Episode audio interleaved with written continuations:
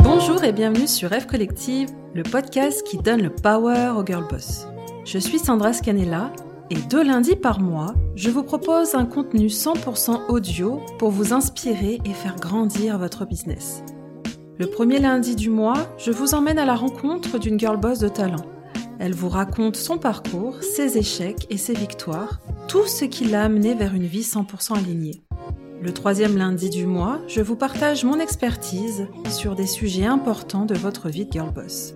Développement personnel, marketing, gestion, plus aucun sujet n'aura de secret pour vous.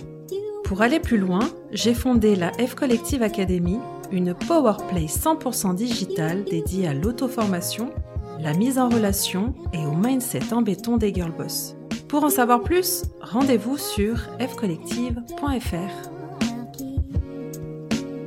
Aujourd'hui, je vous emmène dans l'univers de la restauration avec Marianne Barbier, la cofondatrice du tout nouveau concept food lillois Grand Seine.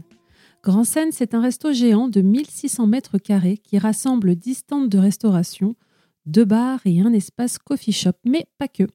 Dans ce véritable lieu de vie et de culture, Marianne imagine des concerts live, des ateliers cuisine, des conférences, bref, c'est un projet colossal qui a demandé plus de trois années de travail avant l'ouverture.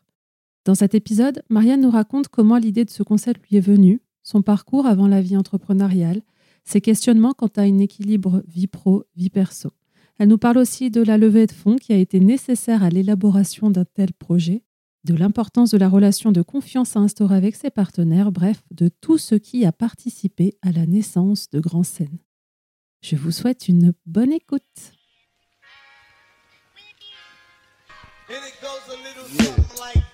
Bonjour Marianne. Bonjour Sandra. Bienvenue sur euh, le podcast F Collective. Merci beaucoup. Et merci d'avoir euh, bah ouais, merci d'avoir accepté mon invitation. J'ai certainement euh, au préalable expliqué ce qu'est Grand Scène en introduction. Et moi j'aimerais bien que tu me présentes, tu te présentes toi avec tes mots à toi avant de commencer. Ouais, en quelques mots, bah, Marianne, j'ai 31 ans. Ça fait plus de 15 ans maintenant que je me passionne pour l'univers de la restauration. Donc le projet de Grand Seine, euh, il n'est pas arrivé là par hasard. Je suis effectivement la cofondatrice de Grand Seine avec Geoffroy, mon associé. Ça fait trois ans maintenant qu'on travaille sur ce projet à temps plein. Et pour nous, l'aventure entrepreneuriale a commencé. Et on est super ravis que Grand Seine ait enfin ouvert ses portes euh, le 9 juin dernier, en même temps que tous les restaurants. Voilà.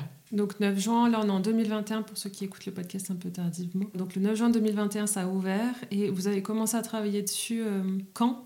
Tu dis il y a trois ans, c'était vraiment. Alors, il y a trois ans, parce qu'en fait, on s'est associé avec Geoffroy en septembre 2018. On se connaissait d'avant, puisqu'on avait été collègues dans une précédente aventure entrepreneuriale. Et on s'est rendu compte à l'été 2018 qu'on bossait chacun de son côté sur des projets plus ou moins similaires. Donc moi, ça faisait déjà euh, plus d'un an en fait que je m'étais euh, lancée dans l'aventure entrepreneuriale, que je m'étais décidée à devenir entrepreneur moi-même, sauf que je n'avais pas d'associé à l'époque. Pour moi, l'entrepreneuriat, quand on a de l'ambition, quand on sait que ça va être dur, énormément de gens nous mettent au courant, etc. Donc euh, c'est d'autant plus dur si on est seul. Donc mm. c'était absolument primordial de trouver euh, un bon associé. Ouais.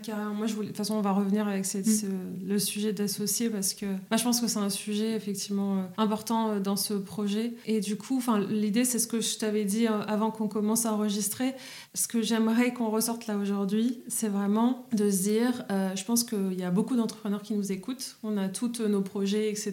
On a toutes nos idées, etc. Moi, ce que je trouve hyper impressionnant d'un point de vue extérieur, c'est la taille de ce projet. C'est, c'est quelque chose d'énorme, de hyper ambitieux et de dire enfin qu'aujourd'hui ça existe vraiment enfin c'est ça doit tellement enfin je sais pas si toi tu t'en rends compte euh, comme tu es la tête dans le guidon depuis trois ans mais c'est de se dire ok donc là je me dis waouh, cette fille, elle a créé un truc de malade. Et en fait, vraiment, ce que j'aimerais que tu nous racontes euh, au travers de cet épisode, c'est vraiment bah, bah, en fait, les différentes étapes de, tu ce parcours, de ce projet de, fou Est-ce que dès le départ, c'était un, projet de telle euh, envergure? Parce que je l'ai dit, certainement dit dans l'introduction encore, mais là, on parle vraiment d'un... Du coup, de... c'est combien de mètres carrés déjà, la surface? Le resto fait 1600 mètres carrés et peut accueillir 800 personnes. Donc voilà. Ouais, c'est un gros bébé. c'est un gros bébé, tu vois. Il y a monter un resto déjà, je pense que c'est euh, tout. Mais alors, euh, créer un espèce d'un lieu de vie comme ça, c'est incroyable. Du coup, on va essayer de revenir rapidement juste sur ton parcours, parce que quand on avait discuté la dernière fois, tu disais que toi, tu étais dans la foot depuis un moment, que ça te passionnait. Est-ce que c'est une histoire familiale ou enfin, est-ce que tu arrives à comprendre qu'est-ce que... Ouais, euh, j'arrive complètement à l'expliquer. C'est pas du tout une histoire familiale. Je viens pas du tout d'une famille d'entrepreneurs ni de gastronomes. Le projet de Grand Seine, finalement, il est arrivé assez naturellement après une succession d'étapes. Moi, pour revenir sur mon parcours, euh, j'ai fait un truc assez classique, une école de commerce. Euh, j'ai fait le SCP à Paris. Et c'est pendant mes études où j'ai commencé à me passionner, mais vraiment en tant que cliente, pour euh, l'univers de la restauration. Pourquoi? Parce que au-delà de bien manger, ça, ça m'intéressait. Je trouve que c'est le meilleur moment, la grande tablée pour voir ses potes, pour être un moment d'échange, partagé, etc. Et j'ai vraiment besoin de ça. Peut-être puisque je viens d'une famille où on n'est justement pas hyper famille, assez taiseux et tout. Et pour moi, les, les amis sont hyper importants. Et le moment du repas, c'est le moment privilégié pour tout ça. Et j'ai commencé à m'y intéresser beaucoup, même si t'es étudiante, t'as pas beaucoup de budget. J'allais de plus en plus dans des restaurants, je forgeais ma propre culture culinaire, etc. Et un des éléments déclencheurs, ça a été quand j'ai découvert le guide fooding, un guide de mhm. restaurant. Et je me suis dit, bah, ça serait super chouette après avoir fait des stages assez classiques de bon élève d'école de commerce. Tu fais de l'audit, tu fais du marketing chez Unilever, t'apprends plein de choses, mais aucune passion et pas du tout de projection euh, de vie pro. Enfin, ouais, tu savais pas trop ce que tu voulais euh, vraiment. Non, j'avais appris plein de trucs, mais euh, c'était plutôt un non-choix en fait. Pour éviter de prendre un choix, parce que je n'avais pas encore trouvé ma vocation. Mm. Un non-choix pour éviter de prendre un choix. Ouais, c'est ça, ça, Pour laisser un maximum de chemins possibles. Ouais, de portes ouvertes, enfin, ouais, tout tout. Ouais. C'est vraiment ça. Hein. Et du coup, quand j'ai commencé à plonger un peu dans l'univers de la restauration, je me suis dit, ça y est, là, il y a un truc, c'est un truc qui me passionne vraiment. Ouais, tu sentais que tu avais un truc en toi, un petit feu, quoi, un petit. Euh, c'est quelque chose qui Ouais, où je m'amusais, je m'amusais et en même temps, euh, ça alliait euh, bah, des compétences. Le métier de restaurateur, c'est pas celui de chef. C'est vraiment un métier chef d'entreprise, même plus, plus, puisque on te demande beaucoup plus que d'être juste devant un ordi et construire un business plan. Il faut savoir réagir, être très opérationnel. Donc, ce qui te plaisait, toi, c'était aller au restaurant, mais pas forcément que pour manger la food, etc. C'est aussi euh, le cadre, l'environnement, mm. euh, le, l'entreprise, quoi. C'est ça? Ouais, c'est vraiment le restaurant. Moi, en tant que cliente, quand je vais au restaurant, c'est bien évidemment euh, pour les plats, mais aussi et surtout pour le cadre et pour la relation que tu as avec le personnel, en fait. Donc il y a plein de choses qui jouent, que ce soit la musique, les lumières, le mobilier. Et encore une triste, fois, là, pour la, pendant la pandémie, qu'il n'y ait pas de, de Ah non, c'était un peu dur. Après, j'étais bien occupée avec Grande Scène, donc j'ai un peu vécu un mal pour un bien, j'ai l'impression de passer à côté de beaucoup moins de choses personnelles, comme personne ne peut rien faire. Mhm. Mais ouais, ouais c'est très frustrant. Mhm. Là, pour le coup, euh, c'est plus la mobilisation de mon temps sur, euh, sur, Grand Scène mhm. qui fait que je peux moins sortir au resto, euh, m'apporter d'évasion dès que je un mal pour un bien, genre parce que là, dernièrement... Ouais, de, dans ce sens-là. Mais clairement, il y a eu beaucoup plus de négatifs dans cette période que de positifs. Et, donc, voilà, révélation, voilà, révélation avec le fooding? Exactement. Où je me suis dit que ça serait cool peux expliquer euh, sur ça se trouve s'il y a des personnes qui connaissent pas ce ouais, c'est un guide de restaurant qui a été fondé euh, dans les années 2000, qui au départ était un supplément du magazine Nova. Un C euh, pop culture, hype, même contre-culture, tu vois, avec un, côté décalé. C'était les premiers vraiment, je pense, à avoir une, vraie éthique d'enquête au restaurant, dans le sens où tout est vraiment anonymisé, ils payent leurs éditions, etc. Et en plus de ça, le fooding, la particularité, c'est que certes, tu as des journalistes culinaires qui sont des enquêteurs, mais tu as aussi euh, en fait, juste, ouais, les enquêteurs et enquêtrices, parce que en fait l'idée c'est de chaque année découvrir as un guide ouais, avec euh, sélection des meilleures adresses au départ à Paris pendant quelques années et depuis euh, je pense qu'elle va faire 10 ans que c'est devenu national comme guide. Et ce qui est assez chouette, c'est que tous les enquêteurs qui participent à ce guide viennent d'horizons différents. Donc ça, c'est un premier truc qui m'a plu. Parce que tu as un prof de littérature, mais juste son hobby, c'est la bonne bouffe. Ouais, t'avais un prof d'espagnol qui était assez rigolo euh, et qui partait. Euh, enfin, c'est que des gens très cultivés qui viennent d'horizons différents, qui t'apprennent plein de choses, euh, de tout âge.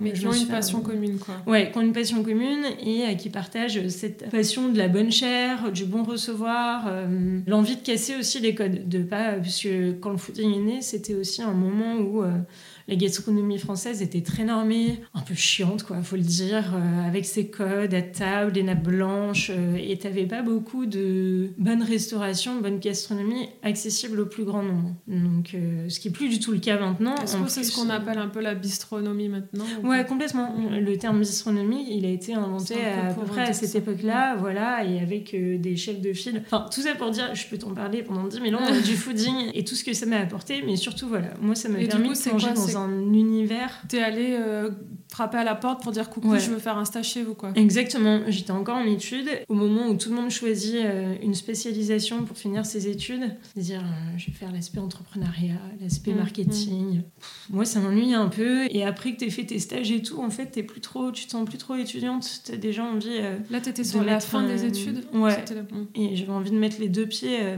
dans la vie pro. Et je me suis dit, euh, ok, en faisant un, un petit bilan, tu vois, tu fais ton auto-bilan. Mm. Ouais, bah voilà, j'ai fait tout le parcours un peu classique. Il n'y a rien qui m'enthousiasme particulièrement. Par contre, euh, il y a là, ce secteur-là. Et puis en plus, le fait d'intégrer une petite structure. C'était un peu le début de l'engouement start-up, entrepreneuriat, tout ça, qui n'était pas du tout développé avant, je trouve.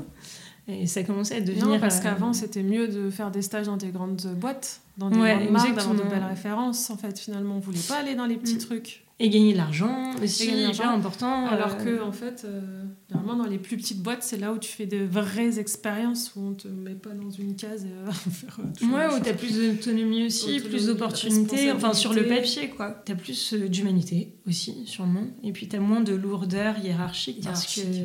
Et du coup, ils t'ont accepté en tant que stagiaire et t'as fait quoi? Tout à fait, ils m'ont accepté en tant que stagiaire, donc j'ai fait plein de choses. Au départ, j'étais vraiment. Le fooding, c'était divisé en deux pôles. T'avais la partie vraiment rédactionnelle, guide de restaurant, euh, avec l'édition d'un guide papier euh, qui sort une fois par an et euh, l'actualisation toutes les semaines du contenu diffusé sur le site web.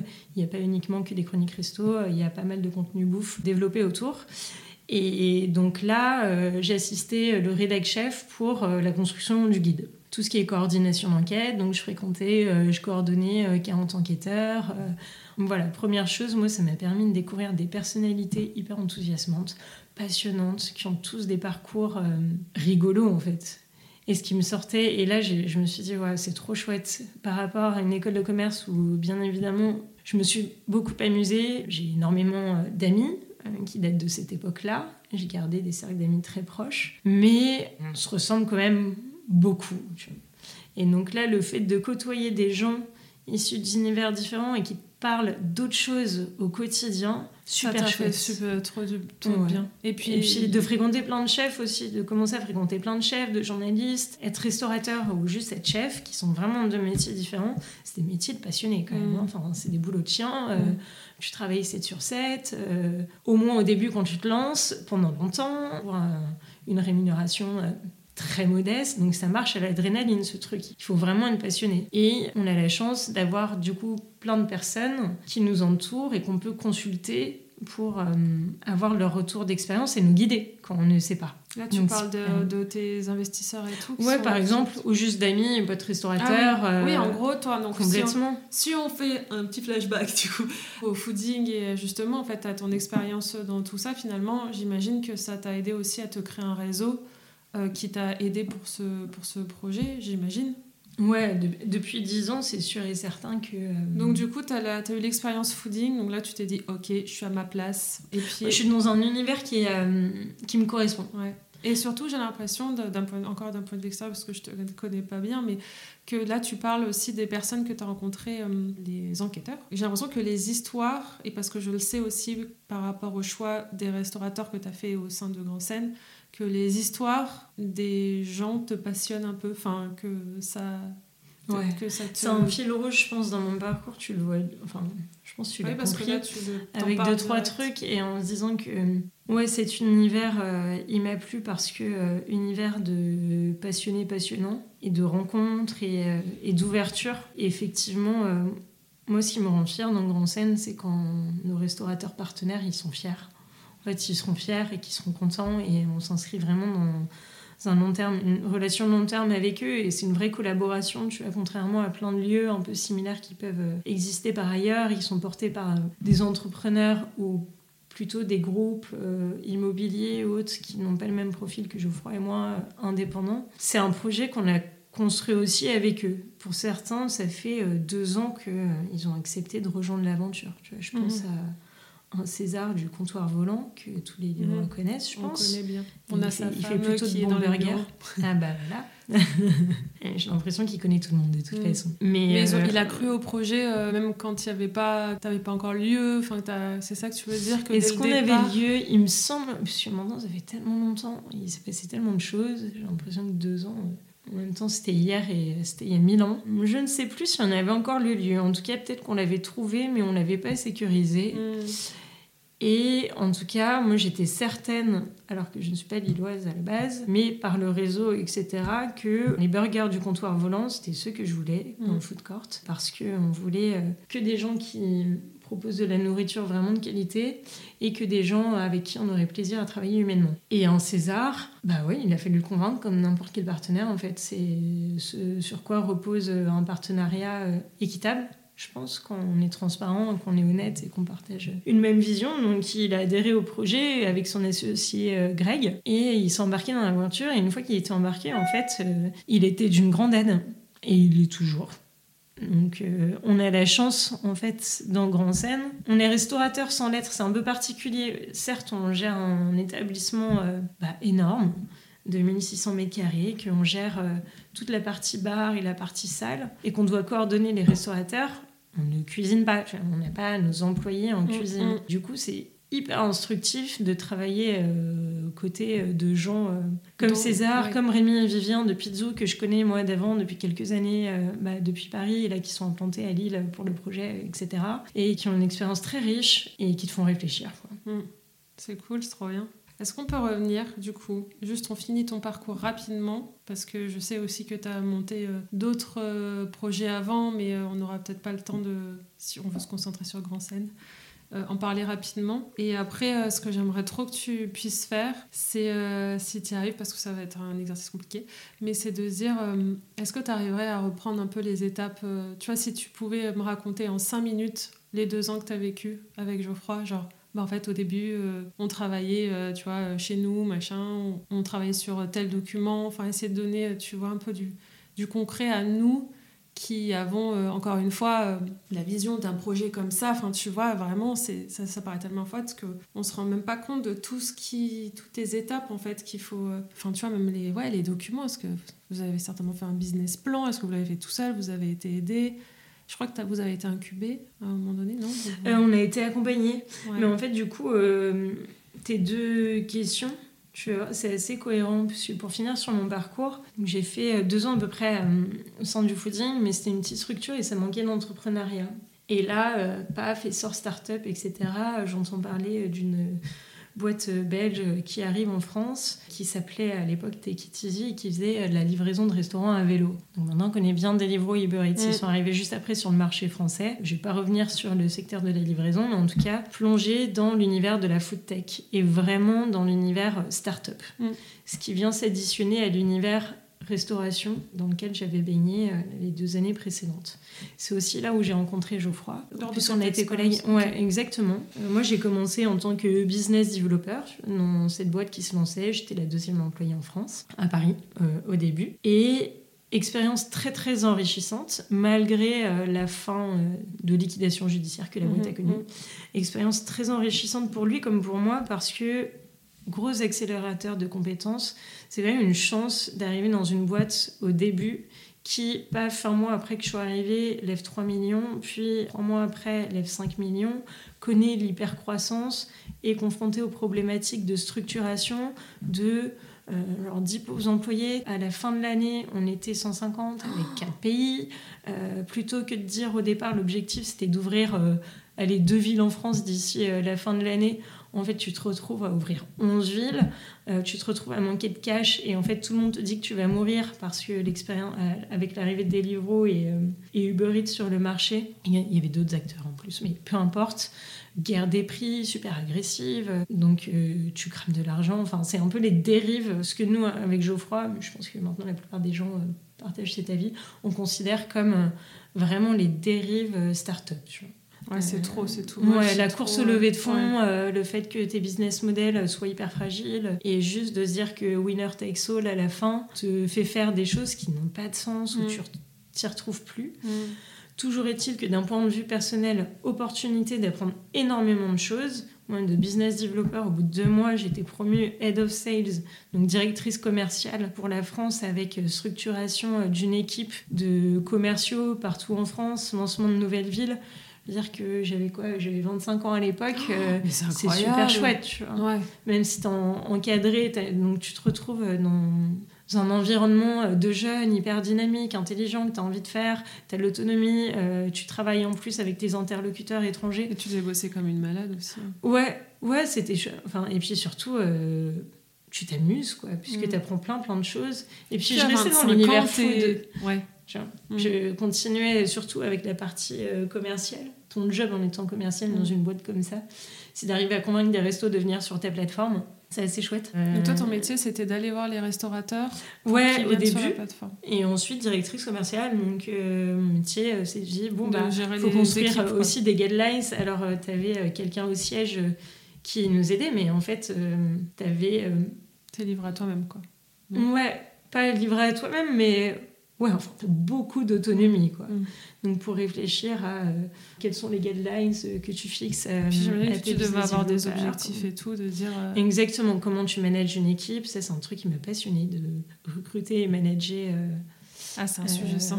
Bah, Jusqu'à 15 personnes, tu vois, c'est chouette de pouvoir aussi échanger avec bah, tes homologues espagnols, belges, anglais assez chouette. Et Geoffroy aussi, Geoffroy lui il était euh, city manager de Lille, donc il est implanté à, Lille et puis euh, du coup il gérait toute l'équipe locale sur toutes les thématiques et avec euh, un gros focus sur les opérations. Tout ce qui est process opération, logistique, gestion des coursiers, donc qui sont des indépendants, etc. Et surtout pour nous, l'expérience Take c'était un super terrain d'observation entrepreneuriale et euh, pour plonger dans l'univers startup. Puisque bien évidemment, dans ces milieux-là, tu rencontres plein de gens, plein de startups, tu as plein d'événements qui sont organisés, tu as plein de structures d'accompagnement, etc. Donc tu baignes un peu dans un mm. univers qui est assez chouette, qui est mm. très enrichissant, mm. mais aussi tu peux, tout en observant plein de choses, tu peux observer, euh, développer ton sens critique sur l'entrepreneuriat et se dire parfois, euh, je pense que maintenant le mot startup, il est un peu galvaudé, il veut tout et rien dire. Il veut dire quoi pour toi? J'allais te poser la question. Il veut dire quoi? C'est quoi pour toi une startup? Du coup, je déteste employer ce terme. Maintenant, je préfère me tenir à des critères objectifs pour dire que euh, c'est une boîte qui est jeune, qui a même pas deux ans euh, d'expérience et qui a pour enjeu, dans un premier temps, un, de trouver son, son, son market fit, quoi. Ouais, c'est mmh. ça. Et ensuite, tu vas, de faire en sorte, ouais, faire en sorte de le développer. Ouais, en plus, c'est un truc que j'essaye de bannir euh, dans la gestion quotidienne, grande scène. Des, ouais, des de bannir sur le franglais. Euh. Ouais, tu comprends rien, t'es là, genre. Euh, ah ouais, c'était dans le document interne, maintenant, j'essaie de bannir tout ce qui est mm. mot anglais, mm. parce que justement, je trouve que ça rappelle un peu trop cet univers ouais. startup, alors que en fait, la restauration, euh, il y a un chiffre, je crois que c'est genre le sixième employeur de France. Donc c'est énorme en mm. termes d'entrepreneuriat. Et euh, c'est le secteur qui, euh, crée énormément d'emplois, euh, tu as toujours des nouveaux business, etc. Et tu te dis, euh, ouais, en fait, l'entrepreneuriat, ça ne faut pas le résumer à la start-up. Start Voilà. Où tu vois, start-up, tu vois vachement ouais, de la, tech, euh, des geeks, Exactement. Tu vois, alors que pas du tout. Mais moi, j'aime bien dire start-up, c'est une jeune entreprise qui se lance et qui a ces défis-là de. j'ai l'impression que tout le monde a une, une définition, sa définition du mot start-up. tu vois, c'est marrant. C'est pour ça que mm. j'aime bien demander aux gens quand ils parlent de start-up, je dis, mais pour toi, c'est quoi une start-up?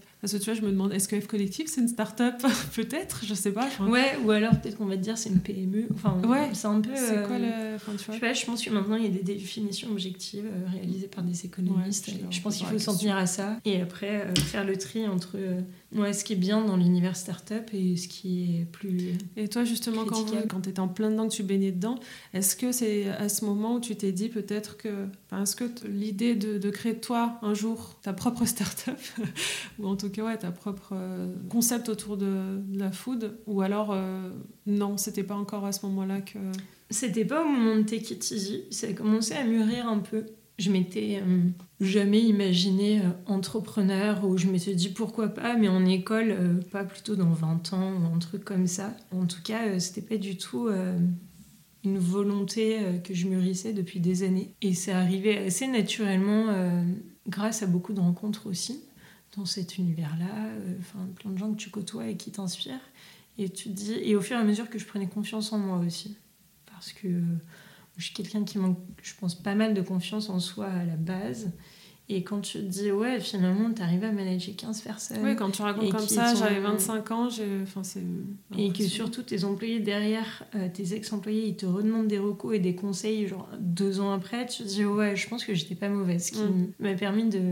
Notamment cet aspect-là, de prendre beaucoup plus confiance en moi. Ensuite, euh, c'est un truc bête, mais tu rencontres aussi. Euh, des entrepreneurs un peu bullshit, enfin, qui te survendent des trucs et tout, et qui se mettent en avant dans la presse, et t'es là.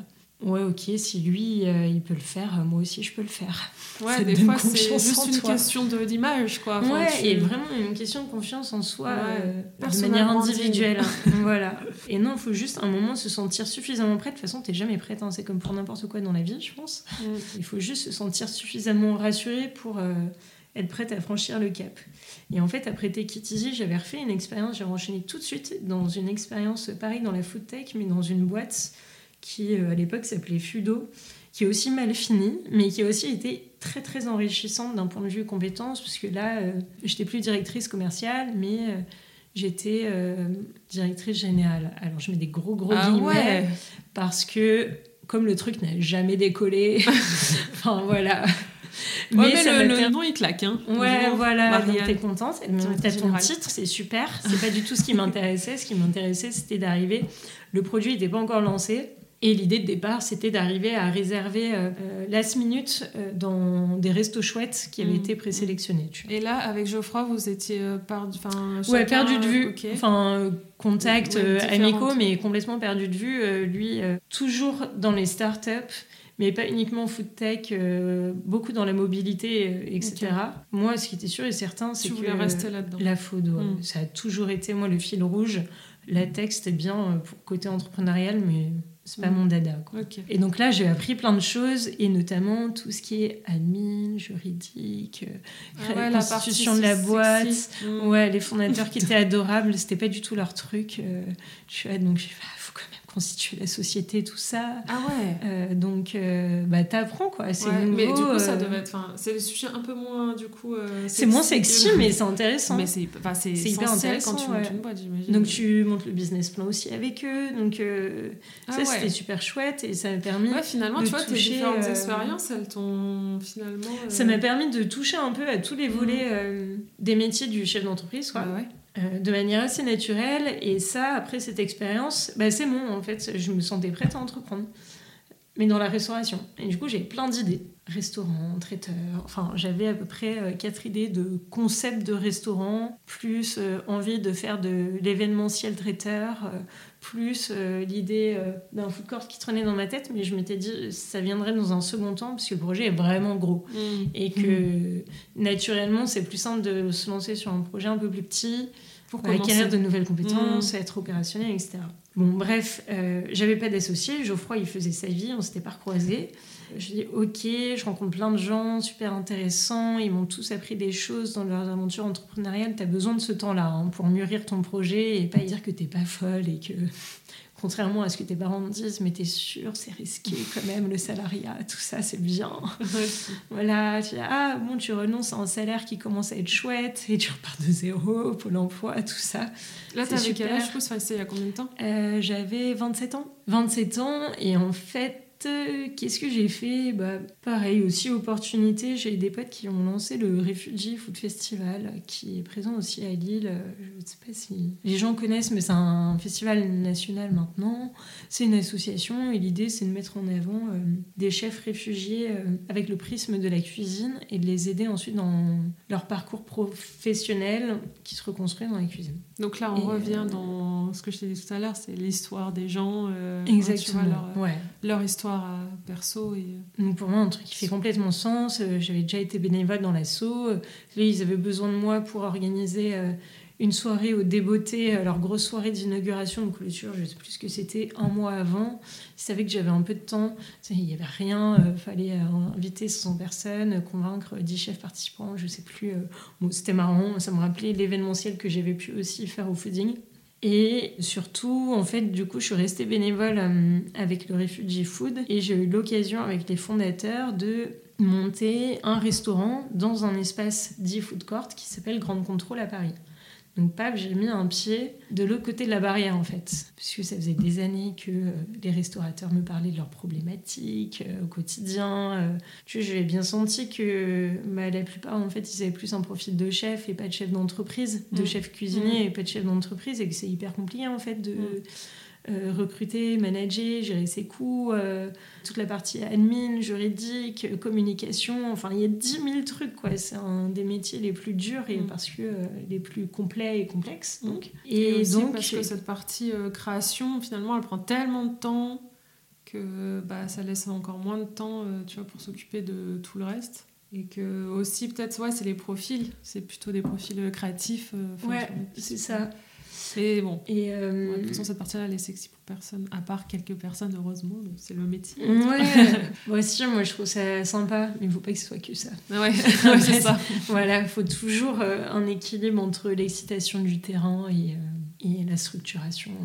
Mais qui est indispensable. Et donc ça, bah, encore une fois, un peu en concours de circonstances, mais en même temps, euh, tu vois qu'il n'y euh, a pas trop de hasard là-dedans. Quoi. Tout a été finalement assez naturel. J'ai eu de la chance de rencontrer des bonnes personnes, de peut-être cultiver un bon réseau aussi pour que des opportunités s'offrent à moi. Je voulais te poser cette question, je vais te la poser maintenant parce que sinon je vais l'oublier de la poser dans toute ton expérience là jusqu'à le lancement de Grand Scène, à combien tu évalues, genre sur une échelle de 1 à 5, je sais pas, ou de 1 à 10, euh, l'importance du réseau pour toi? Parce que j'ai l'impression que tu en parles énormément depuis le début. Deux. Honnêtement, ah euh, ouais avant tout, ça repose sur toi, quoi. Ah ouais ah force de travail. Que dire euh, un truc de fou. Non. me dire. Ah, c'est des facilitateurs, mais avant tout, euh, faut pas se voiler la face. Hein. Faut travailler de manière acharnée euh, Donc ça veut et dire se provoquer soi-même les opportunités. Qui n'a pas forcément de réseau, finalement, elle peut, elle peut aussi. Attends, mais quand moi je, je, parle de réseau, ça tombe pas non plus tout cru, je sais plus quelle est l'expression, mais ça tombe pas dans la bouche directe.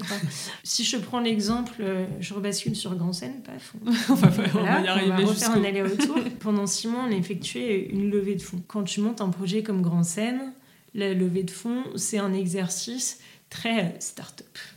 Ah bah oui, tu vois, avec euh, tes fonds, tes business angels bien établis, qui sont dans les médias, etc.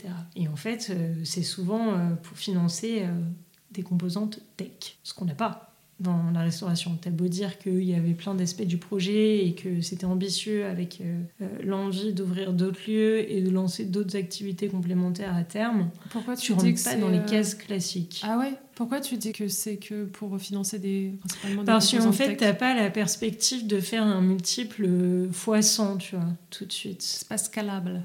Voilà, c'est moins scalable. c'est moins scalable. Ouais, en gros, c'est euh, vraiment ce que tu dis, c'est qu'en gros, c'est. Donc c'est moins risqué, mais tu as une opportunité de gain euh, qui est moindre pour euh, ton invest en fait. Enfin, disons les acteurs classiques de ce secteur-là. Et ben du coup, tu ouvres le champ de tes horizons, mais tu te dis, tu vas chercher aussi l'argent ailleurs, parce qu'en fait, t'apprends en allant toquer à toutes les portes, mais j'ai fait, je n'imagine pas le nombre de rendez-vous que j'ai fait pendant 4 mois. En fait, euh, notre levée, elle a été hyper rapide, donc j'en suis très fière. Mais pendant 4 mois, je faisais des sales, comme j'avais eu l'habitude de faire euh, il y a quelques années. Voilà, j'avais une jolie présentation.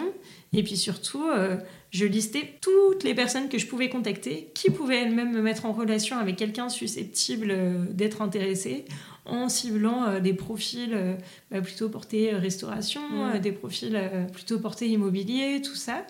Et en fait, j'ai enchaîné et enchaîné le nombre de rendez-vous et on est allé chercher l'argent finalement ailleurs auprès de pas mal de business angels. On a fait un peu les choses à l'envers parce que en fait, on n'a pas un fonds d'investissement qui a pris le lead pour reprendre les termes usuels. Finalement, notre fonds d'investisseur régional, Finorpa, il est rentré à la fin, tu vois. Il est rentré à la fin une fois que notre levée, elle était quasiment bouclée. Et on a même eu la bah, chance... Est-ce que le fait d'avoir réussi à trouver d'autres, enfin, des financements avant, ça rassure d'autres investisseurs qui disent allez bah du coup on aussi. Ouais, c'est- alors ça c'est classique d'une levée de fonds. Le plus compliqué, c'est de lever le premier tiers. C'est d'arriver à convaincre les premiers. Mais euh, quand je te parlais de réseau, en fait, je allée toquer à toutes les portes et sans but précis, pas en disant c'est lui qui va mettre de l'argent, juste pour multiplier euh, les prises de contact et multiplier tes chances. En fait, c'est la première personne que je suis allée voir à qui je présentais euh, ma présentation, donc on appelle ça un deck, pour la réviser avec lui et s'assurer qu'on ne faisait pas fausse route. Il s'appelle Édouard Katz et c'est un des cofondateurs du groupe de restauration La Brigade. Édouard, je l'avais rencontré dans un contexte professionnel et on s'était euh, tout de suite bien entendu. Donc, tu vois, on continuait d'avoir des échanges réguliers sur l'entrepreneuriat, sur la restauration, sur les évolutions de marché. euh, et en même temps euh, un peu pote. Et à la fin euh, de notre session de travail, où il devait juste m'aider à peaufiner euh, mon support de présentation, il me dit Mais en fait, t'as trouvé ton premier investisseur, vas-y, moi je mets. Ah ouais. Donc ça, c'était hyper cool. Ouais. Ah bah oui, tu Et ça te met le pied à l'étrier et ensuite t'enchaînes, t'enchaînes, t'enchaînes. Euh, Il y a eu plein de rencontres qui sont faites comme ça et donc finalement on a réussi à lever un million d'euros en, en 4 mois. En fait, ce que tu veux dire, c'est que c'est pas du forcément du réseau que tu avais avant.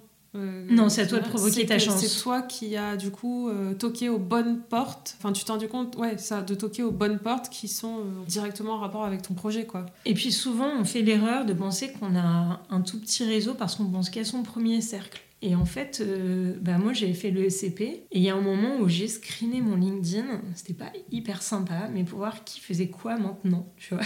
Tous tes anciens camarades d'école. Et j'ai ah mais lui il travaille dans un fonds d'investissement spécialisé dans le vin, il doit avoir plein de contacts. je lui envoie un message. Bah écoute, il se retrouve investisseur maintenant. Et, Ah, c'est et fou, on ouais, s'est bah, rapprochés pff, et euh, il m'a fait rencontrer des gens qui ont aussi investi dans la boîte. Son, ses Ouais. opportunités, en fait. Si tu thème- jamais rien en tant le que. du podcast.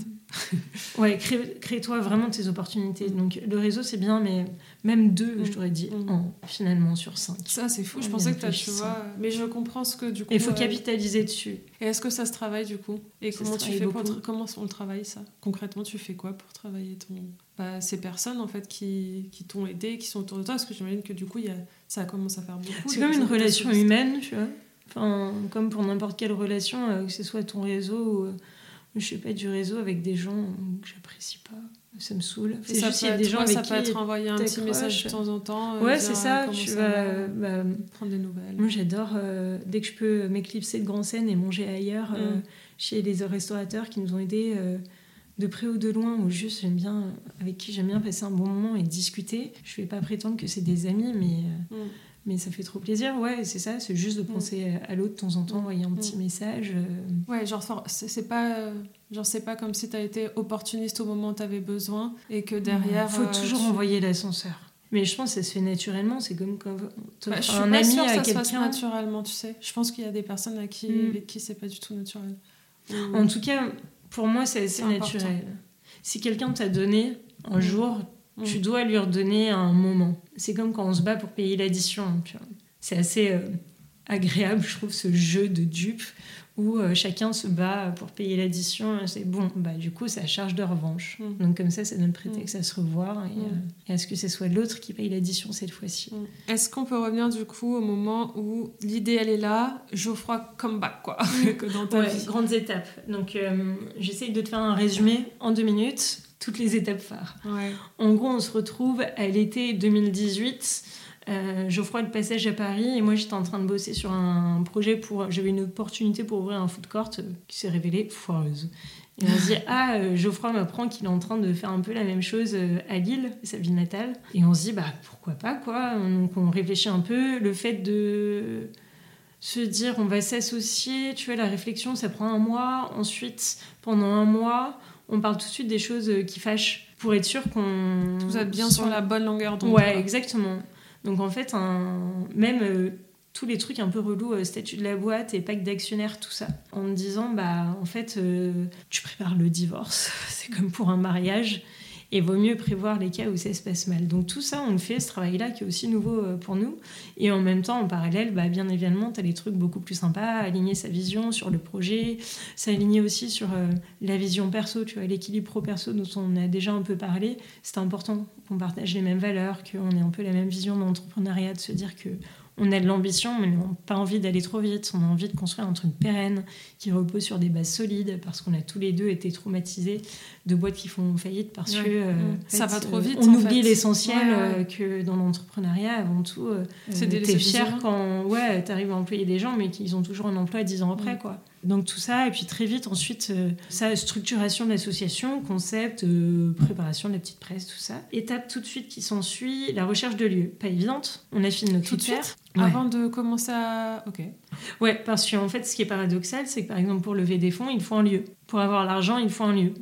Et euh, pour avoir un lieu, il faut de l'argent. Donc en fait, vous avez fait le truc dans le bon ordre et pas euh, ce qui semblerait logique mais qui l'est pas, c'est-à-dire travailler sur le concept et après, une fois que. Ouais, alors bien évidemment, mais ça, tu le fais en parallèle, tu vois, business plan, tout ça, on, ça, on, l'a fait solo, euh, à deux.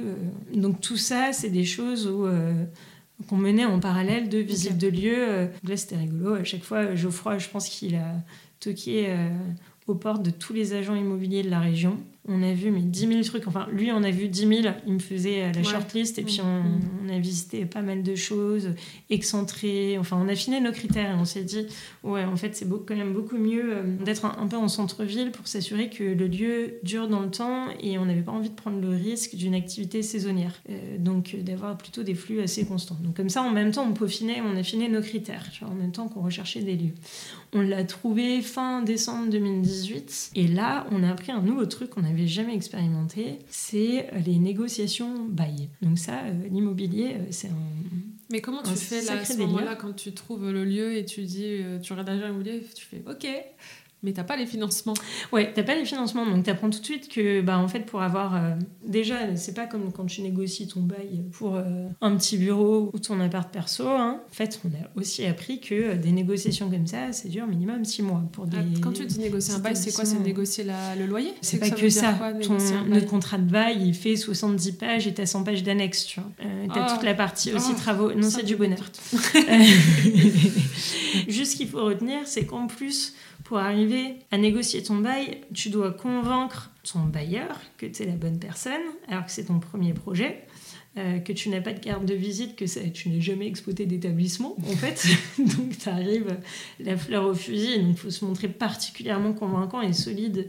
Parce que, comme pour tout projet, il faut qu'il croit en porteur du projet, il faut qu'il croit dans le potentiel du projet, mais surtout dans les personnes qu'il porte. Et donc, on a dû mener en parallèle notre levée de fonds. Donc ça a été vraiment la particularité de notre projet, je pense, où euh, on a dû euh, faire ces deux étapes, mener ces deux étapes en parallèle.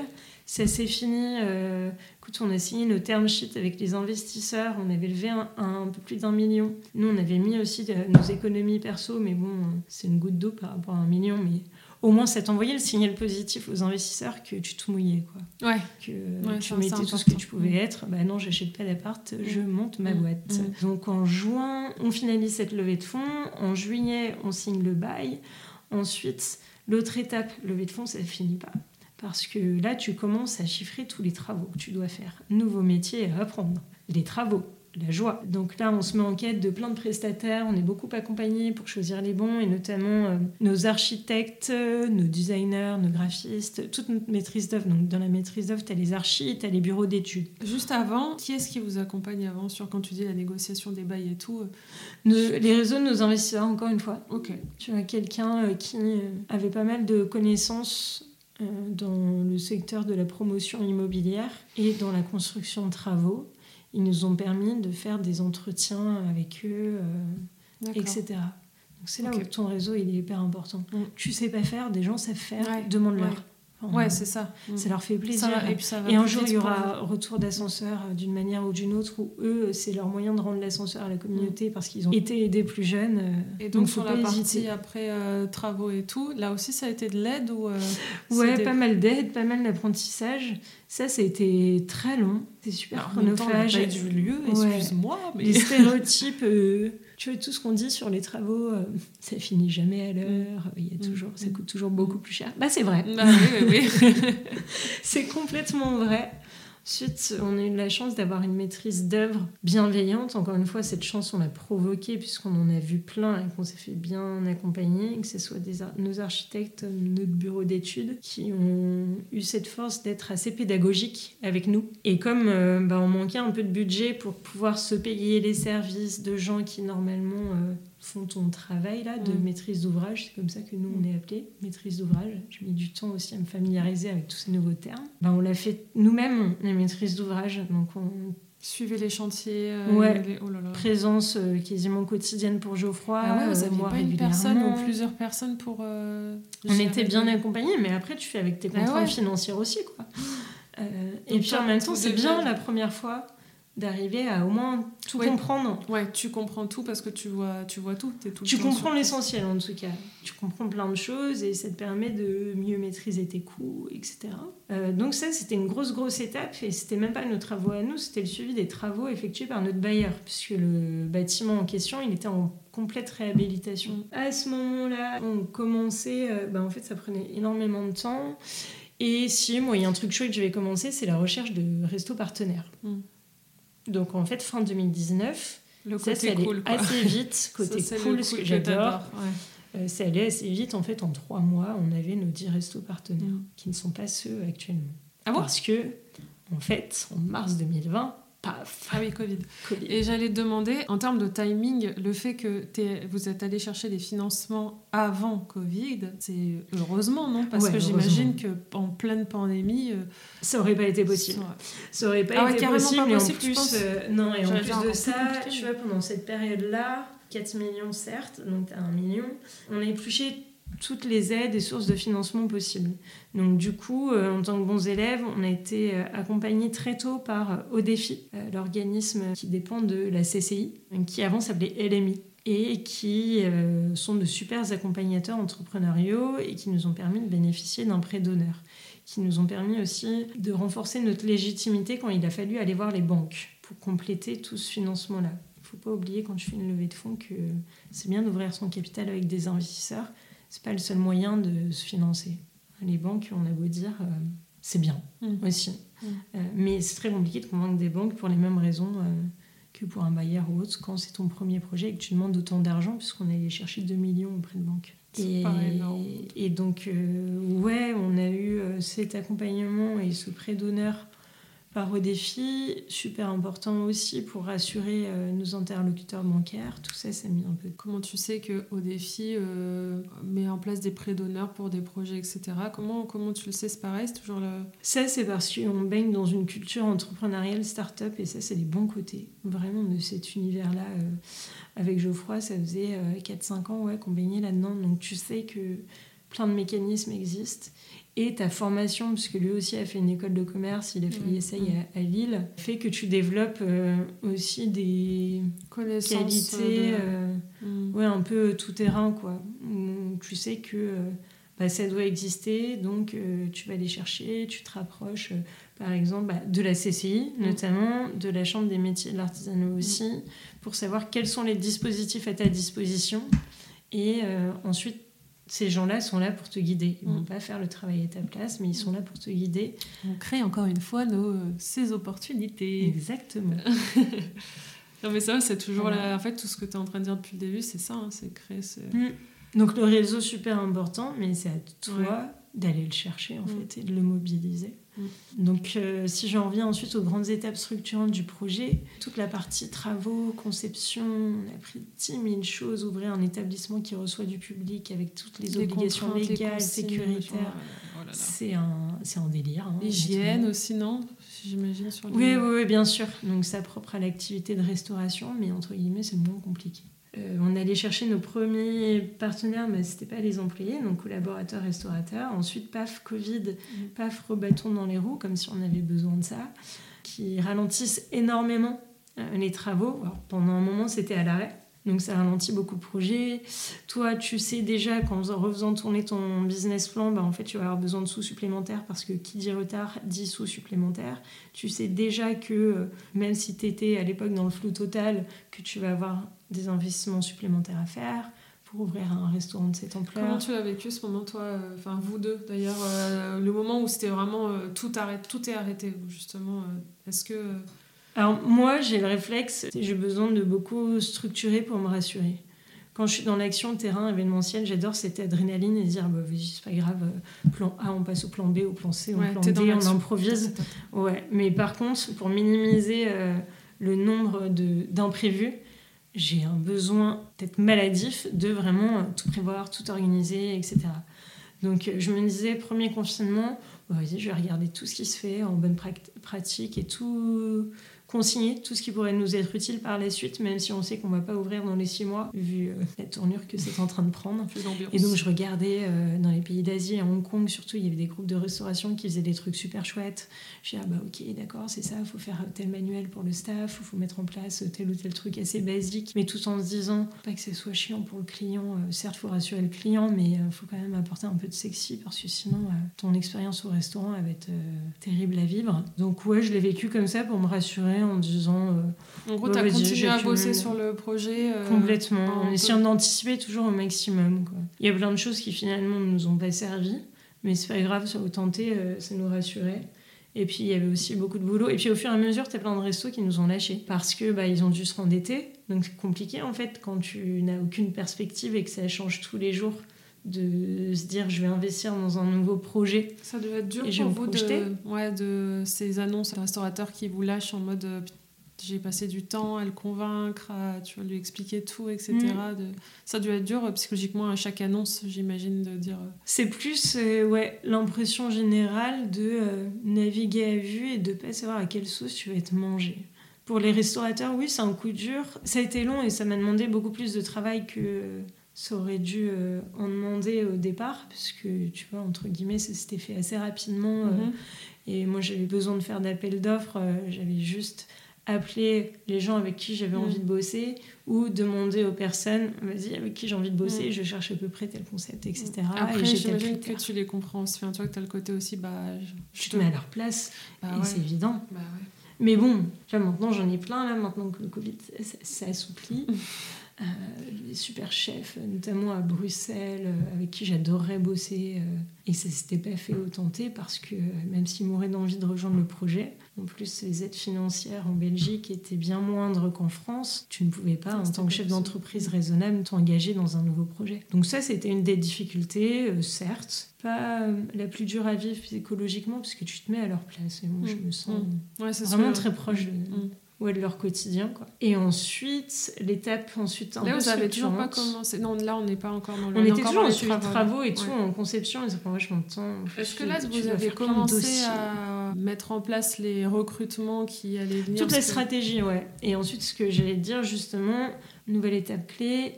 Euh, septembre 2019, en fait, on a dû aussi repousser toutes les promesses d'embauche qu'on avait fait, etc., pour dire, bah, on va pas. ah oui, donc ça vient déjà. Bah ouais. Ah ouais, ouais d'accord. En fait, quand tu te dis d'un coup, euh, tu fais vite fait tes calculs, c'est ah là, je viens de me prendre six mois dans les dents, ok. Mm.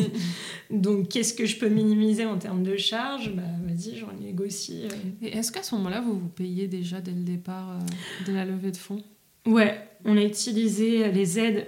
On a de la chance d'être en France on a la chance de pouvoir euh, bénéficier euh, de structures aidantes comme Pôle emploi, qui te versent des indemnités, etc. au début. Mais le projet, la structuration était tellement longue et en même temps, en prenant du recul maintenant, on se dit qu'on a fait les choses assez rapidement vu euh, ce qu'on apprend de projets similaires. Qu'au bout d'un moment, bon, bah, t'as plus d'indemnité pour l'emploi, mais ça, on l'avait d'ores et déjà intégré dans notre business plan, même au moment de la levée de fonds. Donc, avec Geoffroy, ouais, ça fait deux ans qu'on se paye niveau rémunération Pôle emploi. Et on attend euh, que ça décolle un peu euh, pour pouvoir euh, se payer un peu plus. Quoi. Donc on se paye uniquement de quoi bah, vivre et porter le projet. mais c'était aussi important pour nous, de, si on a le droit hein, dans notre pacte d'actionnaire, tout ça, de se rémunérer plus. Mais ça faisait partie des valeurs mm.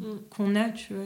Tu te dois de montrer l'exemple en tant que chef d'entreprise. Je trouve que tant que la boîte ne peut pas te permettre de te rémunérer plus, s'il y a bien un salaire que tu dois minimiser, c'est le tien. Mm. C'est à toi euh, d'encaisser, quoi, mm. de porter sur tes épaules, montrer l'exemple. Et donc, on a commencé à recruter, alors tranquillement, stage, euh, tout ça en septembre, mais ça nous a fait bizarre de plus être deux, de plus être seulement en télétravail.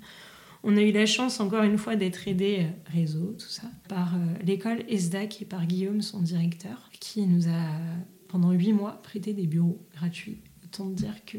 Ah ouais Et bah ça, c'est ah bah. une sacrée aide. C'est une sacrée aide. Surtout quand tu commences à constituer ton équipe. Et à partir de janvier, bah, cette année en fait, janvier 2021, ouais, d'un coup, on est passé. Euh, bon, je compte les quelques stagiaires, mais à 10 personnes en l'espace de très peu de temps. Alors, c'était quoi les premiers recrutements qui, étaient, qui vous aviez, euh, du coup, euh, vu comme euh, indispensable au début Alors, dans l'équipe, ça s'est aussi fait par un, entre guillemets, un peu opportunité. Nous, on savait qu'il nous fallait euh, un, une responsable marketing et un, une responsable d'exploitation, mais qui sont des plus gros salaires.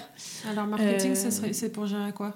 Le site internet? Alors, c'est assez large et c'est assez particulier pour Grand Seine, en fait, le marketing. Parce que c'est en fait, tellement large, tu vois ce que je veux dire ouais. En fait, même, on se distingue les tâches avec Geoffroy et moi. Tu vois, on a un socle commun et pour nous, c'est important que les décisions stratégiques soient prises à deux et qu'on euh, on soit toujours bien aligné, on est 50-50 dans la boîte, etc. Mais par contre, on a clairement des scopes différents au quotidien. Nous, on résume le truc en disant que moi, je me charge de l'acquisition client. Donc ça prend en compte le marketing, mais ça va du branding à la communication, à l'événementiel qui fait une composante super importante dans la vie de Grand Seine parce que pourquoi? Parce qu'il y a une scène. ouais, c'est pour ça que ça s'appelle Grand Seine et tout. on a développé tout un univers autour de ça. Mais euh, l'événementiel pour nous, il est clé pour euh, créer vraiment un lieu de destination. La rue de Béthune, c'est chouette en journée puisqu'il y a plein de gens qui passent et quand en fait ton business model repose sur le volume, il bah, faut plaire au plus grand nombre et pas uniquement euh, aux bobos et aux foodies. Euh, donc c'est important de plaire vraiment au plus grand nombre. Et, euh, mais en même temps, euh, la rue de Béthune, tous les Lillois en témoignant, le soir c'est glauque et puis le dimanche il n'y a personne. En fait, c'est une rue pour ceux qui ne sont pas de Lille où c'est un peu la rue commerciale où il y a tous les grands magasins, enfin il y a des magasins, etc. Donc effectivement, c'est une, mm. grande rue de passage. Pour les Lyonnais, ils font le parallèle avec l'avenue de la République les Parisiens, ils vont peut-être faire le parallèle un peu avec la rue de la Rivoli. Tout, le monde connaît énormément de business plus euh, retail, mm. euh, un peu mass market, mm. mais qui est un peu en train d'évoluer. Et ça se fait doucement. Mm. Et, sauf que, euh, bah, du coup, c'est une rue qui avait été un peu désertée par toute une frange de la population. Et nous, notre enjeu et le plus gros défi à Grand Seine, c'est de faire revenir tous ces gens-là, leur donner envie de revenir à rue de Béthune, quoi, tous les Lillois et tous les gens de la métropole.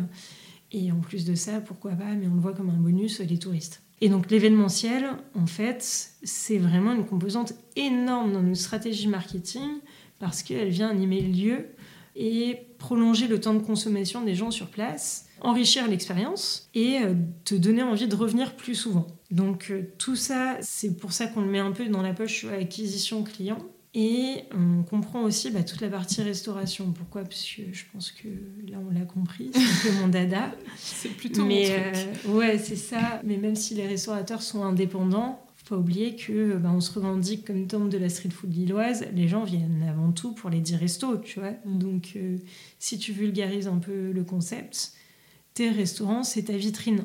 En fait, plus... Euh, ils sont bons, plus on s'entend bien, plus on arrive à homogénéiser l'expérience entre toutes ces parties mm. prenantes, tous ces collaborateurs, plus la magie va prendre et les gens mm. auront envie de revenir. Et donc voilà pour moi. Donc toi, tu gères la relation avec euh, du coup les restaurateurs. Euh. Exactement, et j'ai une équipe. Donc par exemple, il y a Lisa qui est responsable événementiel. Euh, qui travaille euh, en amont sur la programmation, en aval sur toute la production d'événements. J'ai Apolline qui s'occupe de la coordination de tous les restaurateurs. Apolline, elle a une double casquette. Elle a à la fois euh, l'activité de la collecte, quoi, des 80 personnes qui sont sur site, et faire en sorte euh, que euh, nous, on embarque les restaurants dans tout ce qu'on veut faire et qu'en même temps, on soit bien à l'écoute de leur remontée terrain pour nous aussi en prendre compte et améliorer l'expérience générale. Et qu'ils soient aussi, eux, satisfaits et contents pour qu'ils restent. Ouais, c'est ça, que ça soit un vrai partenariat, en fait, d'être à l'écoute l'un de l'autre, etc. Et en même temps, elle les aide dans l'accompagnement entrepreneurial. Parce que moi, j'ai fait beaucoup en amont du projet parce que Grand Seine, tu as 10 restaurants et euh, au sein des 10, tu as des professionnels, mais tu as aussi des jeunes qui lancent leur premier resto, qui sont super talentueux, mais je pense notamment à un Bassem de l'enseigne Ataya qui est réfugié syrien qui au départ n'était pas du tout cuisinier mais qui avait lancé son activité de traiteur à l'Anversar et qui avait pour rêve d'ouvrir son restaurant. Et donc en fait Bassem, ça fait deux ans qu'on travaille ensemble sur toutes les étapes de son projet entrepreneurial. Et ça, le grand public le voit pas, on ne mm. met pas en amont en avant, pardon. On met en avant via certains événements axés autour de la solidarité ou de l'entrepreneuriat ou de choses comme ça. Et aussi parce qu'on a envie de raconter l'histoire de Bassem, puisqu'on a envie de raconter l'histoire de tous les gens qui travaillent euh, dans Grand Seine, mais aussi autour de Grand Seine. Et puis ça refait partie aussi de nos valeurs, peut-être, mm. euh, dans le projet. Bah oui, on revient à ce qu'on a dit euh, mm. aussi bah, depuis le départ, c'est que les histoires des chacun a son histoire et que c'est passionnant de connaître les histoires des personnes. Donc tu vois, tout ça, c'est un truc un peu cohérent, quoi. Et de se dire que euh, bah, c'est pas uniquement pour des questions de valeur et pour des questions aussi de se sentir bien, hein, tu vois. Euh, genre quand t'aides des gens euh, à se lancer dans leur projet bénévolement, que tu les accompagnes et qu'ils disent que, que toi, c'est important parce que toi, on t'a aidé par ouais, le aussi. c'est un peu une façon aussi de... Renvoyer l'ascenseur, ouais.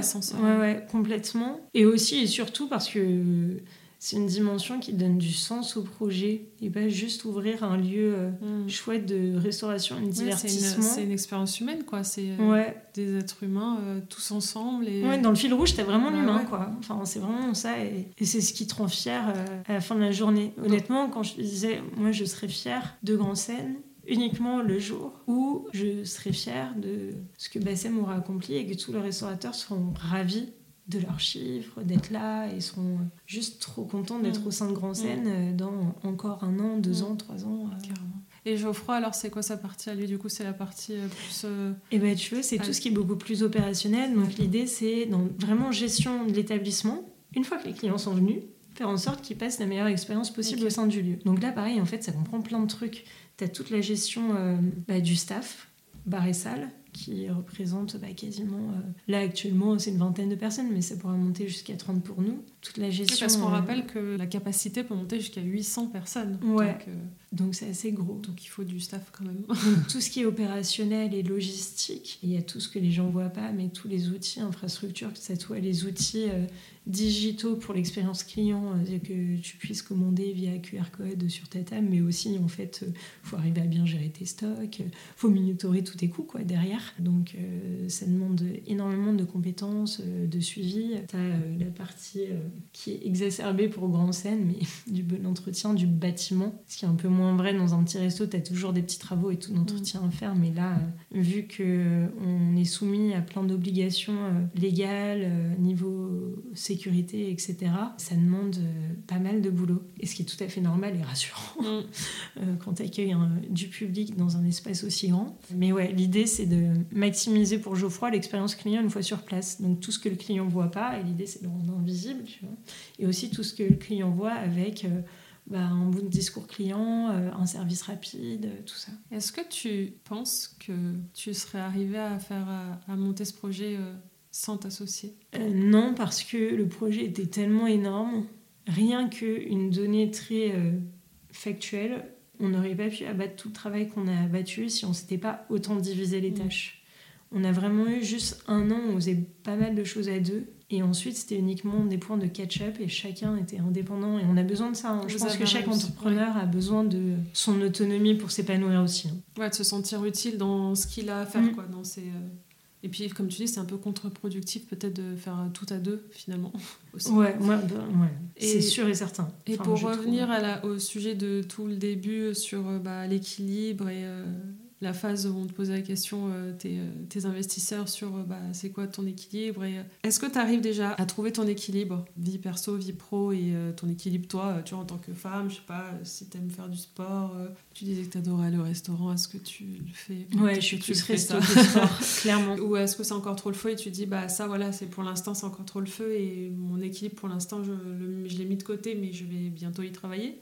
Et est-ce que tu, quand est-ce que c'est le repos du coup? Pour toi Mon équilibre, je l'ai mis de côté pour l'instant. Parce que être entrepreneur, c'est pas non plus être manager. Tu portes un poids sur tes épaules. Surtout que notre équipe, elle est super elle est junior et t'as pas envie de leur faire porter la faute si euh, il se passe un truc euh, de travers. Et tant que ça roule pas un peu mieux, tu te dois euh, d'être toujours présente. Ouais, c'est ça. De rien lâcher. Ensuite, je pense que c'est dans ma nature. S'il faut bosser 14 heures par jour tous les jours, week-end compris, jusqu'à ce qu'on y arrive, je le ferai quoi. Donc encore un moment et tant pis. Mais ouais, là, depuis quelques mois, la charge mentale et psychologique, c'est dur.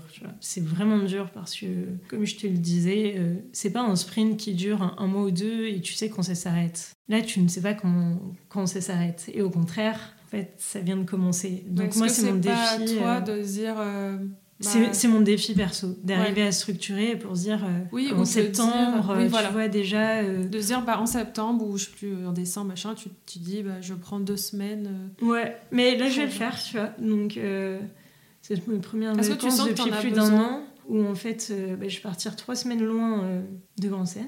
Et tu te dis, bon, la première semaine ça va être moitié-moitié, mm. mais au moins tu fais pas toute ta journée euh, à travailler et puis ensuite il euh, faut compter sur ses proches mm. donc euh, j'ai un super copain qui me confisque mon portable pendant des heures. Et, bah, c'est radical, puisque, écoute, au moins, tu n'as pas le choix autre que de couper, et c'est super important pour mm. souffler, te ressourcer. Je te demandais, est-ce que là, tu sens que tu en as besoin après ces deux, trois années intenses Ouais, sûr. Enfin, c'est évident. Euh, ça se sent dans le corps, ça se sent dans t'es plus fatigué, euh, psychologiquement c'est vraiment dur. C'est évident, tu perds pas euh, le feu, tu vois, de la mm. mais tu te rends compte de manière objective que tu peux pas continuer comme ça tout le long, sinon tu vas craquer et c'est mm. burn-out assuré. donc c'est vraiment mon défi en ce moment, et j'arrête pas de le dire aux équipes, c'est qu'on arrive, tu vois, à structurer. Moi c'est mon défi perso par contre d'arriver de temps en temps à lâcher un peu et accepter que ça soit pas parfait. Mais non, c'est le, le, défi là. Tu vois, de grande scène, euh, c'est de se dire qu'à la rentrée, en fait, déjà, euh, le week-end, euh, bah, c'est le week-end. Mm. Tu revois tes potes, tu revois tes mm. proches. Et, puis en plus, c'est sain parce que ça nourrit ton imaginaire. J'en ai besoin. Là, j'avais fait une expo. Ça faisait 10 000 ans que j'avais pas fait un truc culturel ou une activité autre qu'aller au resto. Mm. et euh, c'était trop chouette, ça me mm. donnait des idées pour grand scène. Bah ouais, ça m'a fait du bien personnellement et en même temps. Bah, en tant que chef d'entreprise, euh, ouais, vous êtes la vision, euh, la motivation, l'énergie, la vision, les idées, etc. Et c'est clair que. Ouais, ça te permet de prendre du recul.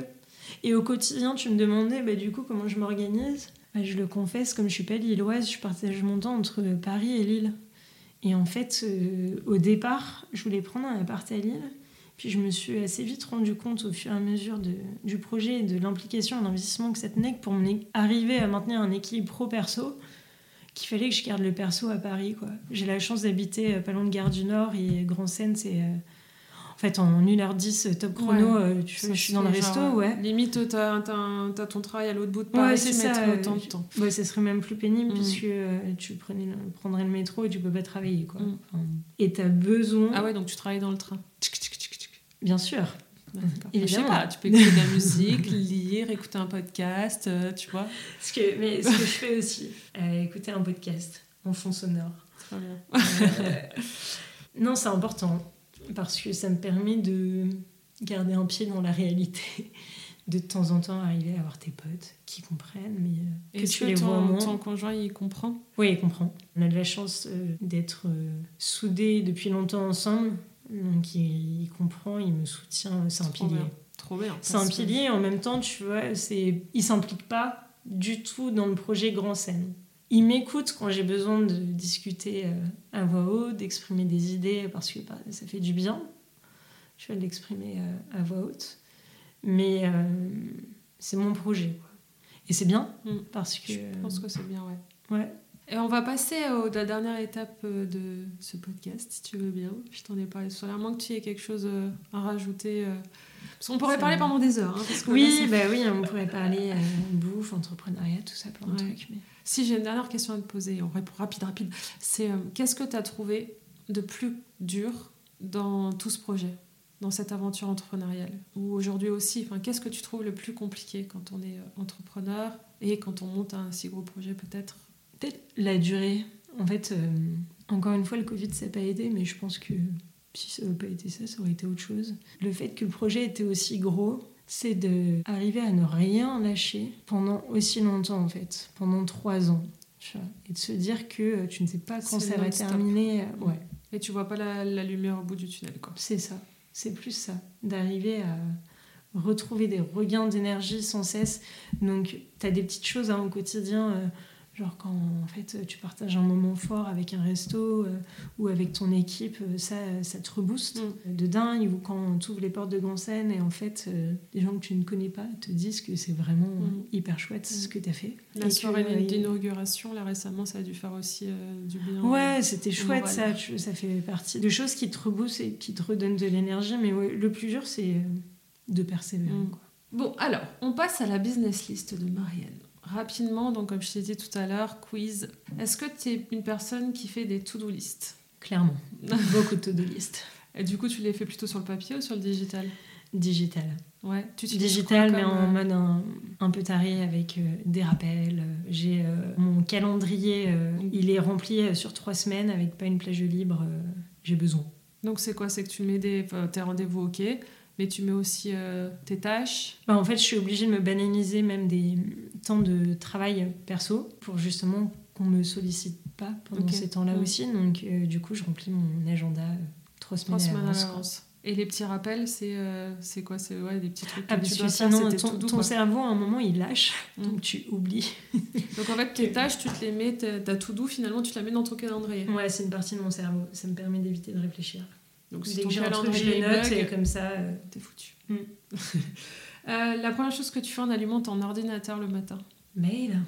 Direct les mails. Direct les mails. La première chose que tu fais en, en allumant ton téléphone le matin? Pendant très très longtemps, ça a été Instagram. Ça commence avec les mails. Ah ouais, direct les mails. Quelques semaines, hein, ouais. Bah justement, le compte, alors, ou les comptes Instagram que tu, dont tu ne loupes aucune info. C'est tes comptes préférés, quoi. J'en ai plein. Tu vas nous sortir du, de la bouffe. Bah, c'est sûr. c'est évident que sur mon feed, il y a quasiment que de la bouffe, un peu de design aussi. Social food, ils sont canons. Ah, j'ai de la photo à la base. J'ai leur, euh, j'ai leur livre de recettes, mais euh, bon, pour un niveau euh, novice comme le mien, c'est un peu. Ouais, il est un peu dur. mais bon, il a juste un bel objet. Je te conseille plutôt le bouquin de Linda Granberg, qui est une chef que j'adore qui est à Paris et qui a fait un super bouquin euh, juste en associant euh, des aliments entre eux. C'est des pérignes food et food. Par exemple, euh, ta betterave, elle va te décliner trois recettes à base de betterave. Comme ça, tu choisis ton ingrédient de base. Des super recettes, tu peux refaire à la maison. c'est pas compliqué.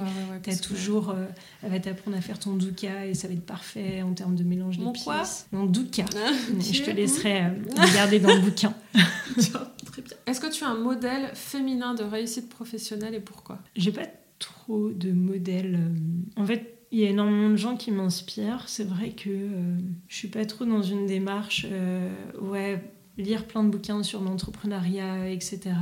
C'est plus, je préfère discuter avec les gens que je rencontre au fur et à mesure. Donc les entrepreneurs qui m'inspirent, bah, il y a plein de chefs aussi, forcément. mais ensuite, tu vois, des gens comme Céline Lazorte qui font des litchis et qui ensuite elle aussi réussi à mm. trouver un équilibre mm. pro-perso mm. et, euh, et, développer derrière euh, d'autres choses. Ouais, c'est inspirant. Carrément. J'ai écouté un podcast avec elle récemment et j'ai trouvé ça super passionnant. Une ressource, alors du coup, ça, une ressource qui t'a été dans ton mindset d'entrepreneur ou tout le développement du projet, ça peut être euh, un bouquin, une vidéo, etc. Et tu disais que ça t'a Enfin, tu consommais pas trop ce genre de choses finalement? Je consommais pas trop, mais au moment où on baignait un peu dans l'univers startup, il y a un truc qui s'appelle enfin ça existe toujours, une structure qui s'appelle euh, The Family et qui avait développé euh, euh, plein de contenus en open source. Et moi j'avais la chance d'avoir plusieurs copains qui y travaillaient, donc de pouvoir m'y rendre régulièrement et discuter avec beaucoup d'entrepreneurs et du coup de découvrir les joies de médium, des posts, etc. Donc je disais à l'époque, je m'en suis surtout servi pour la levée de fonds, tu vois, pour arriver à construire un deck qui tienne la route, pour arriver à bien orienter ton discours auprès des investisseurs, bien comprendre euh, tous ces enjeux-là, et notamment euh, les, euh, le médium de Jean de la Roche-Brochard, c'est pas très original. Mais ouais, si je vais citer des ressources, c'est plus ces choses-là que je ouais, mais ça veut dire que ça t'a aidé à un moment donné mm. dans ta vie, dans ta carrière. Donc trop bien que ça t'a inspiré. Un outil pour t'organiser, je pense que tu vas nous dire ton agenda. ouais. Que fais-tu quand tu es dans le creux de la vague? Je vais au resto. C'est exactement ça. je vais aller au resto. Je, je vais surtout, en fait, je vais au resto en bas de chez moi qui s'appelle Billy et que j'adore. Je bois du vin nature et je mange juste des bonnes petites et assiettes. Ça, c'est ton moment. Euh, et ça, ça fait du bien. Je me sens à la maison et, et voilà. Ok. Et dernière question, ton mantra préféré et pourquoi? Mantra, j'en ai pas. Il y a un truc en ce moment que je répète quand même pas mal aux équipes, donc peut-être tu peux l'associer à un mantra. C'est de se dire à un moment, surtout maintenant que Grand Scène est ouverte, le show must go on. Si c'est pas parfait, c'est pas grave. Vaut mieux faire un truc à 80% comme on voulait le faire que euh, attendre. Voilà, et remettre au lendemain pour attendre d'être 100% parfait, mais c'est mm. trop tard en fait. Et puis c'est propre à la restauration et c'est ça qui est chouette. Alors c'est un peu paradoxal avec euh, tous les aspects de ma personnalité où je dis que j'ai besoin de structure, de mm. vraiment penser à tout, anticiper. En fait, j'adore l'excitation aussi du terrain et j'ai vraiment conscience de quand c'est lancé, c'est lancé, il faut y aller et tant pis si c'est pas parfait. Euh, mm. On y va. Donc, euh, ouais, c'est peut-être cette règle-là du vaut mieux 80% de fait que 100% de. Better doesn't parfait. Fait, quoi. Voilà. Trop bien. Bah, merci, Marianne. Merci à toi. Et puis à bientôt. Allez, donc Grand Seine, de toute façon, on mettra toutes les informations en description du podcast. Si vous êtes à Lille ou si vous êtes de passage à Lille, n'hésitez pas à aller euh, faire un, saut dans ce lieu qui est euh, incroyable. Et en plus, on y mange très bien parce qu'on a, fait un déjeuner avec l'équipe la dernière fois et on s'est régalé. Donc voilà, à très vite. Ciao, ciao.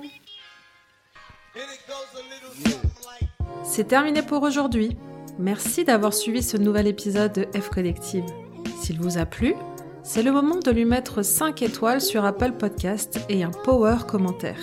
C'est ce qui le fera connaître auprès des girl boss qui en ont besoin. Et pour mettre des paillettes dans votre vie d'entrepreneur, téléchargez la Girl Boss Bible, un concentré de ressources pour faire décoller votre business et gonfler votre mindset. Pour vous la procurer, rendez-vous sur fcollective.fr. Vous êtes sur F Collective, le podcast qui donne le power au girl boss. À très vite pour un nouvel épisode.